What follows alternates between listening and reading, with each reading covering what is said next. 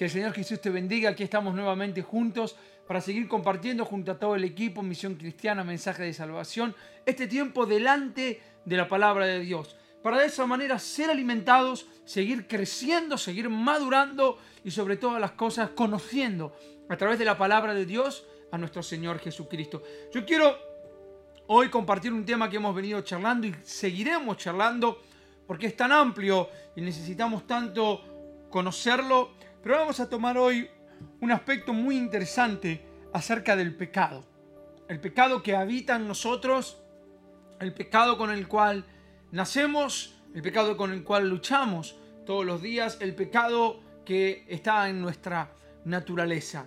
Yo quiero que vayamos al libro de Génesis para entender un poquito, quizá a nivel general, el funcionamiento del pecado en el corazón del hombre y de la mujer y cómo trabaja el diablo para engañarnos para el pecado. Ya hemos hablado y seguiremos ampliando en otra de nuestras charlas acerca de nuestra naturaleza pecaminosa y cómo ésta todo el tiempo nos lleva a lo malo y a vivir y a querer todo lo que es contrario a Dios. Pero quiero que vayamos hoy en otro aspecto del pecado, aquí al libro de Génesis en el capítulo 3, versículo 4, encontramos lo que la Biblia titula la desobediencia del hombre. Y dice el versículo 4, es muy interesante leer todo el proceso, léalo en casa, el tiempo aquí no nos da, pero fíjese lo interesante del versículo 4, que es la respuesta de la serpiente, del diablo a la mujer, luego que la mujer le dice, sí, el Señor no nos permite comer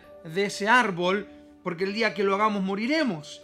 Entonces la, serpiente le contesta, entonces la serpiente dijo a la mujer, no moriréis, sino que sabe Dios que el día que comáis de él serán abiertos vuestros ojos y seréis como Dios, sabiendo el bien y el mal. Aquí está la respuesta del diablo que da como resultado la desobediencia de la mujer y posteriormente del hombre.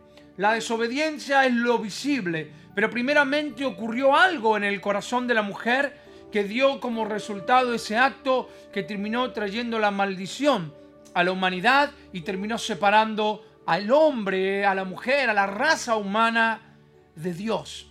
Qué bueno y qué interesante es saber que esta historia no termina aquí, en esta parte que hoy vamos a ver, y hago este paréntesis, porque en realidad a través de Jesucristo tenemos victoria sobre el pecado. A través de Jesucristo cada día nuestra naturaleza pecaminosa puede ser vencida y en Él hallamos victoria, hallamos perdón y hallamos esperanza.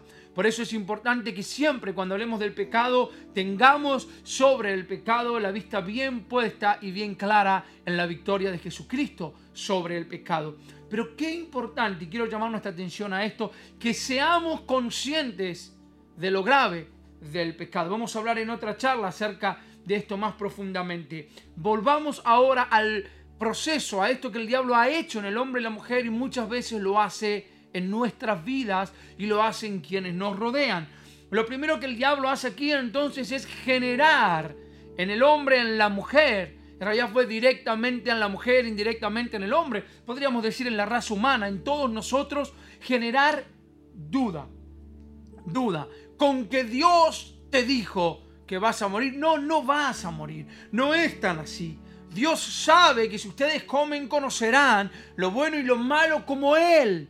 Y Dios no quiere que sean como Él. Qué interesante es que el diablo llevó a la raza humana a pensar que Dios no era tan bueno como decía, que Dios no era tan perfecto como decía, que Dios no era tan maravilloso como decía y que Él no quería tanto nuestro bien como Él decía. La serpiente llevó a Eva a que entienda, no, Dios me engañó entonces, Dios me escondió una parte. El problema es que Él no quiere que yo sea como Él, por eso no quiere que coma de esto. Y ahí la mujer automáticamente desobedece. Fíjese lo que dice Juan 8:44 en su última parte. Dice, no se mantiene en la verdad hablando del diablo y nunca dice la verdad. Cuando dice mentira, habla como lo que es porque es mentiroso y es el padre de mentira. La reina Valera dice cuando dice mentira de lo suyo, habla porque es mentiroso y padre de mentira. El diablo es mentiroso. Es un perfecto engañador. Es su tarea. Y a través de la duda, el diablo engaña al hombre y a la mujer para que tomemos decisiones separadas de Dios. Y quiero muy rápidamente llevarte a dos cosas que el diablo nos hace dudar. La primera es acerca de Dios, de su esencia, de su carácter. Sabemos a través de la palabra que Dios es verdad y que Él no miente. Primera de Juan capítulo 5, versículo 10 dice, el que cree en el Hijo de Dios lleva este testimonio en su propio corazón. El que no cree en Dios lo hace parecer como mentiroso porque no cree el testimonio que Dios ha dado acerca de su Hijo. El no creer en lo que Dios es, el no creer en su palabra, en su esencia, es hacerlo mentiroso. Y esa es la tarea del diablo. Que vos y yo terminemos al no creer en Dios y vamos a ver ahora en su consejo y terminemos pecando por hacer a Dios mentiroso. Hay muchos pasajes, entre ellos 1 de Samuel 15, 29, dice, porque Dios que es la gloria de Israel no miente ni se arrepiente porque no es simplemente un hombre para hacerlo. Dios no es mentiroso. Dios no es como nosotros y mucho menos como el diablo. Él no se maneja a través del engaño de lo que nosotros llamamos las medias verdades.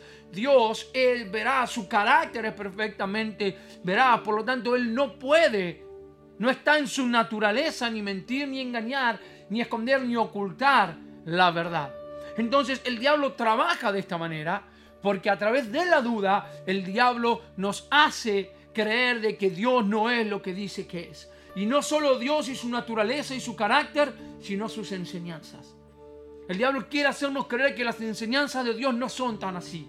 Bueno, no es tan así. Bueno, no seamos tan fanáticos. Bueno, no, en realidad Dios habrá querido decir otra cosa. Fíjate que, que no, no, no puede ser esto. Y el diablo comienza todo el tiempo a trabajar con la duda acerca de lo que Dios es y de lo que Dios ha enseñado. Y cuando el hombre y la mujer compran la duda de Satanás por desconocimiento, por no conocer la palabra, por no conocer a Dios, cuando compramos la duda se genera algo en nuestro corazón llamado rebeldía. La rebeldía es desobediencia, es resistencia, es oposición.